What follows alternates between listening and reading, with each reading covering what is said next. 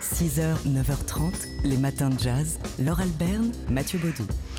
Si vous êtes euh, cinéphile et si vous êtes un peu fétichiste et qu'en plus vous êtes généreux, euh, cette vente aux enchères qui aura lieu ce soir à l'hôtel Drouot va vous intéresser. Oui, vente aux enchères euh, au profit de l'association Rêve de Cinéma qui a pour vocation d'organiser des projections de films dans les hôpitaux pour les enfants malades et dans les centres spécialisés pour adolescents handicapés. Une vente aux enchères donc à l'occasion de la fête du cinéma qui a lieu du 30 juin au 3 juillet qui nous propose eh bien, des objets, des objets... liés au cinéma, notamment ce pack hommage à Agnès Varda avec euh, un clap, un clap utilisé par Agnès Varda sur, sur l'un de ses films. Il y a aussi euh, le blouson, enfin un blouson en daim porté à l'occasion de la promotion du film Le Daim de Quentin Dupieux, porté par qui? Par Jean Dujardin. Et puis il y a aussi des invitations sur des tournages. Alors euh, si vous êtes fan de la série 10% par exemple, vous avez la possibilité de vous offrir une, une journée sur le tournage, ainsi que sur la série Le Baron Noir ou Le Bureau des légendes, euh, photos de prestige, portraits prestige au studio Harcourt, euh, une journée avec Lambert Wilson sur euh, le, le tournage de son prochain film parce que Lambert Wilson est le parrain de, de cette association et de cette initiative. Donc enfin bref, Il y a un dessin original de Michel Oslo représentant oui, euh, Dilili. Dilili. Mais oui, c'est magnifique. Enfin bref, il y a, voilà, il y a des choses. Si vous êtes euh, fan de Wes Anderson, euh, vous pouvez aussi vous offrir des, des boîtes de pâtisserie qui figurent dans The Grand Budapest Hotel. Voilà, il y a plein de choses. Cette vente aux enchères, c'est donc ce soir euh, à l'hôtel Drouot euh, au profit de l'association Rêve de Cinéma. Et c'est en ligne aussi, hein, parce que c'est merveilleux avec Drouot. On peut aussi acheter, même si on nous écoute à Nice ou à Bourg-en-Bresse ou à Lyon ou partout. On peut écouter TSF Jazz. Bonjour. Les matins de jazz.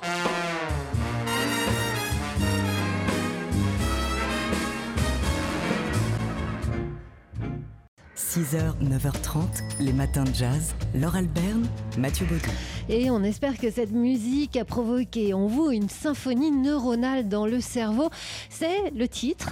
La musique provoque une symphonie neuronale dans le cerveau d'une interview qu'on a lue pour vous dans Le Monde avec le professeur de neuropsychologie Hervé Platel qui décrypte les liens entre musique, cerveau et imagination. Lorsqu'on demande à un musicien de jouer puis d'imaginer seulement la musique qu'il doit jouer, la neuroimagerie nous montre que les régions de son cerveau qui s'activent sont les mêmes. Le cerveau utilise donc les mêmes ressources pour réaliser les deux tâches différentes que sont l'action et l'imagination de l'action, nous dit donc Hervé Platel dans cette interview. Faire preuve de créativité, dit-il, c'est avoir de l'imagination, mais pas seulement. On peut être très imaginatif, mais absolument pas créatif si l'on ne parvient pas à transposer cette imagination en quelque chose de concret. Il faut en passer euh, pour euh, cela par une compétence technique. La création, en effet, suppose de sortir l'imagination de la tête. C'est une formulation très poétique et, euh, assez visuelle. Alors, tout cela concerne surtout les musiciens et en l'occurrence, hein, dans cette interview, on pense surtout à la musique classique ou contemporaine, celle qui se joue avec une partition, ce qui n'est souvent pas le cas chez les musiciens de jazz. Mais alors, pour les auditeurs, qu'est-ce qui se passe? Eh bien, Platel explique que lorsqu'on enregistre l'activité des personnes qui écoutent de la musique, on se rend compte que très peu de régions du cerveau restent muettes. C'est une véritable symphonie neuronale, donc dit-il. Les régions de décodage auditif s'activent bien évidemment, mais aussi les zones motrices. C'est ce qui nous donne envie de taper du pied ou de danser. Les zones cérébrales de l'émotion ou du circuit de la récompense qui nous permettent de savoir si la musique nous plaît ou pas. La musique se représente, elle a ce pouvoir associatif. Dès que vous entendez une musique, votre cerveau convoque des images, des, ou- des souvenirs, des émotions. Alors vous pouvez lire donc cette interview dans Le Monde et puis vous pouvez appliquer tout de suite cette théorie sur ce qui suit. 6h, 9h30, les matins de jazz. Laure Alberne, Mathieu Baudou. C'est une exposition qui a lieu au musée d'art moderne et d'art contemporain, le MAMAC à Nice. Elle s'intitule Le diable au corps quand l'op art électrise le cinéma. Et elle nous plonge dans ses amours euh, incestueuses entre euh, l'art optique euh, ou l'art cinétique, c'est la même chose, et le cinéma, ou comment le cinéma s'est servi allègrement de l'art optique pour en, faire, enfin le révéler au, grand public en quelque sorte par des, effets de, lumière, de couleur, des effets d'optique, des effets de, miroir ou encore de filtres de filtres de couleurs pour, bah, pour servir le propos d'un film. vous avez peut-être en tête pour illustrer de manière très visuelle ce propos le visage de Romy Schneider parcouru de couleurs, euh, de mouvements qui, a, pu servir euh, d'affiche, de couverture de film et qui est extraite du film d'Henri-Georges Clouzot, L'Enfer. C'est Reggiani en mari jaloux qui imagine des scènes d'infidélité de son épouse Romy Schneider et donc l'image de son épouse est totalement déformée par ça, par l'op art, par l'art cinétique. C'est vraiment une image emblématique. Il y a euh, aussi Blow Up d'Antonioni avec ces mannequins photographiés dedans avec des, robes euh, rayées euh, ou encore Qui êtes-vous Polymagou de William Klein qui sera projeté d'ailleurs euh, ce soir dans le cadre de cette exposition. demain soir. Demain soir. Demain soir ainsi que dimanche. bref, tout ça, j'allais encore ajouter des exemples mais on va être trop long. tout ça, c'est à voir dans l'exposition Le Diable au corps qui se déroule en ce moment au Mamac à Nice. Les matins de jazz. De l'œil à l'oreille. Avec ce matin Jean-Christophe Castelin du Journal des Arts et un sujet en pleine activité estivale. Oui, alors savez-vous quel est le plus grand organisateur d'expositions en France et peut-être même dans le monde? Ça doit être le Louvre, non? Ou le, Grand Palais Eh bien, perdu l'or, ce sont les gares d'ailleurs, vous l'avez évoqué tout à l'heure. Eh oui. Euh, tout le monde l'a sans doute remarqué, euh, parfois sans y faire vraiment attention, mais on voit de plus en plus d'expositions de photographies d'art dans les gares. Ça a commencé il y a une dizaine d'années avec des, grands formats euh, qui étaient présentés aux rencontres photographiques d'Arles.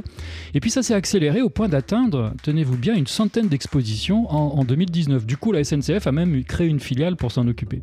Alors qu'est-ce qu'on voit le plus souvent dans, dans les halls des gares et, parfois même sur les quais hein? Oui, tout à fait. Alors, on voit naturellement des images qui sont programmées dans ces fameux festivals. Hein. Je citais tout à l'heure les, rencontres euh, photographiques d'Arles, mais on voit aussi des, œuvres d'art qui sont exposées dans des musées comme le Centre Pompidou ou la collection Lambert à la gare TGV d'Avignon. J'évoque Avignon parce que ce n'est pas qu'à Paris, donc, et comme l'explique Sylvain Bailly de la SNCF qui s'occupe de ce programme, il s'agit aussi de faire la, promotion des lieux culturels en région. Mais attention, ça n'est pas de la pub.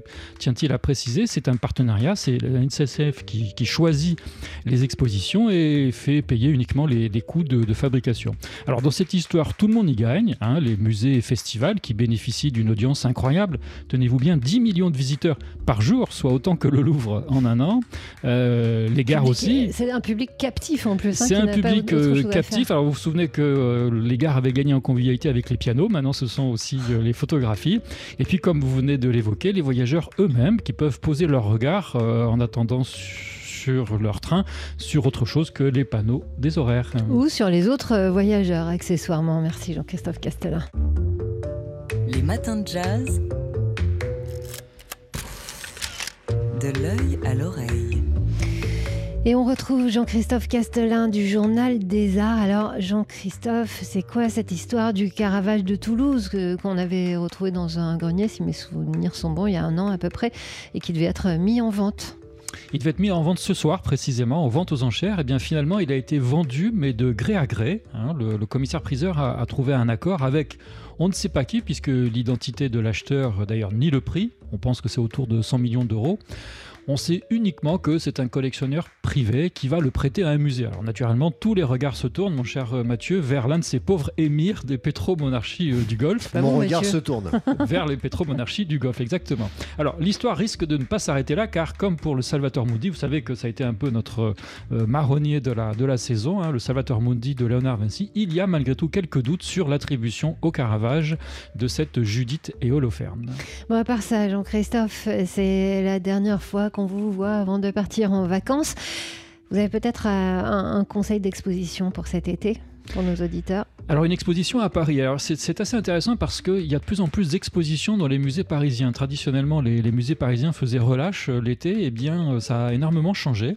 Et donc parmi euh, le flot important d'expositions, je voudrais attirer l'attention de nos auditeurs vers celle du musée d'Orsay sur Berthe Morisot.